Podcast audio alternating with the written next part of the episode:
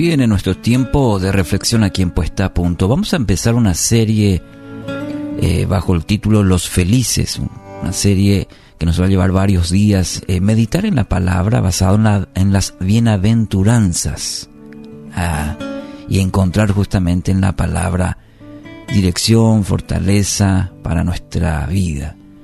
Mateo 5.3 Bienaventurados los pobres en espíritu, porque de ellos es el reino de los cielos. Lo vamos a titular esta serie Los Felices, basado en Mateo capítulo 5. En esta parte de la Biblia, eh, como ya lo mencioné, encontramos las conocidas bienaventuranzas. Y hoy nos vamos a ocupar de la primera, que encontramos en el versículo 3. Los pobres en espíritu. De ellos, dice la palabra, es el reino de los cielos. Bueno, primero, vamos al significado de la palabra bienaventurado.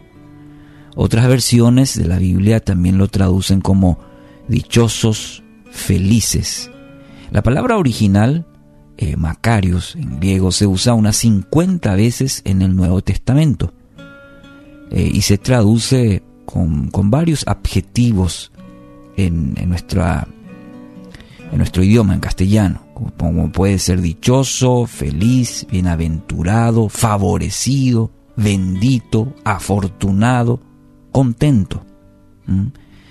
Y no se refiere necesariamente a un estado de, una situación externa, sino es una condición del interior, de nuestro interior.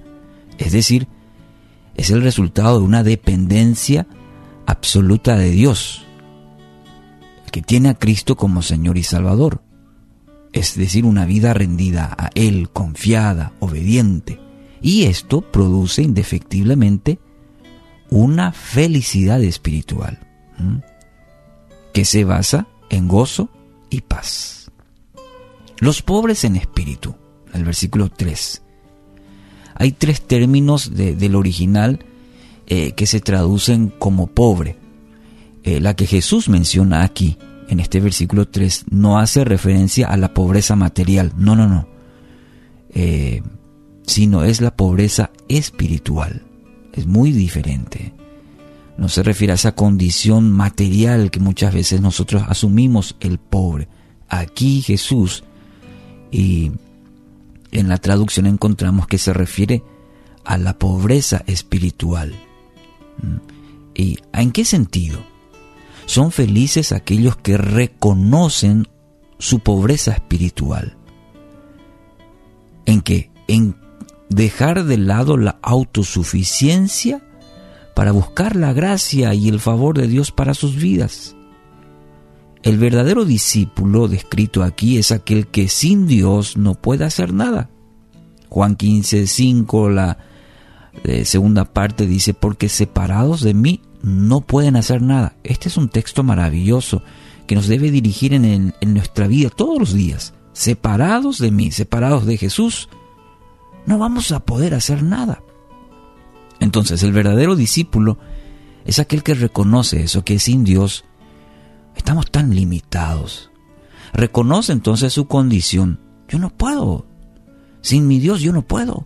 Necesito a Dios cada día, necesito cada momento. Eso es reconocer mi pobreza espiritual. Los pobres en espíritu.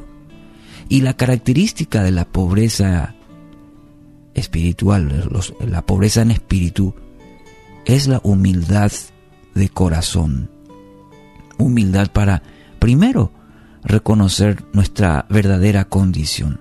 Es muy importante y en la Biblia encontramos una y otra vez esta indicación de nuestro Dios, de examinar nuestro corazón constantemente, con humildad para qué? Y para ver nuestra condición verdadera, humildemente delante de Dios. Por eso David dice, examíname, oh Dios, y conoce mi corazón. Se presenta humildemente delante de Dios, ¿sí? Con una sinceridad, con una humildad de corazón, para que Dios le revele su verdadera condición. Porque a veces el corazón humano, ¿sí? Como dice la misma palabra, es engañoso. Entonces, reconocer la condición que no es por mérito propio, sino que depende cada día, cada paso de la gracia de Dios, que reconoce, se conoce en bancarrota espiritual para ser llenado por la presencia de Dios. Mire esta condición, mire esta ecuación espiritual, diría yo, de reconocer nuestra bancarrota espiritual para que y para que Dios nos llene de su presencia. La promesa dice en Mateo 5:3, de ellos es el reino de Dios. Aquel que se vacía de su yo y se llena de la presencia de Dios, experimenta en su vida el reino de Dios, la presencia de Dios en su vida. Así que este versículo, la primera bienaventuranza, quiero animarte, bienaventurado, feliz, dichoso, los pobres en espíritu, aquellos que reconocen su condición espiritual humildemente y piden el favor de Dios todos los días sobre su vida. De ellos es el reino de Dios. Así que hoy quiero animarle a examinar su vida, permitir que Dios le muestre aquellas áreas en donde debe rendir todo a Dios, todo, todo. Porque Él conoce.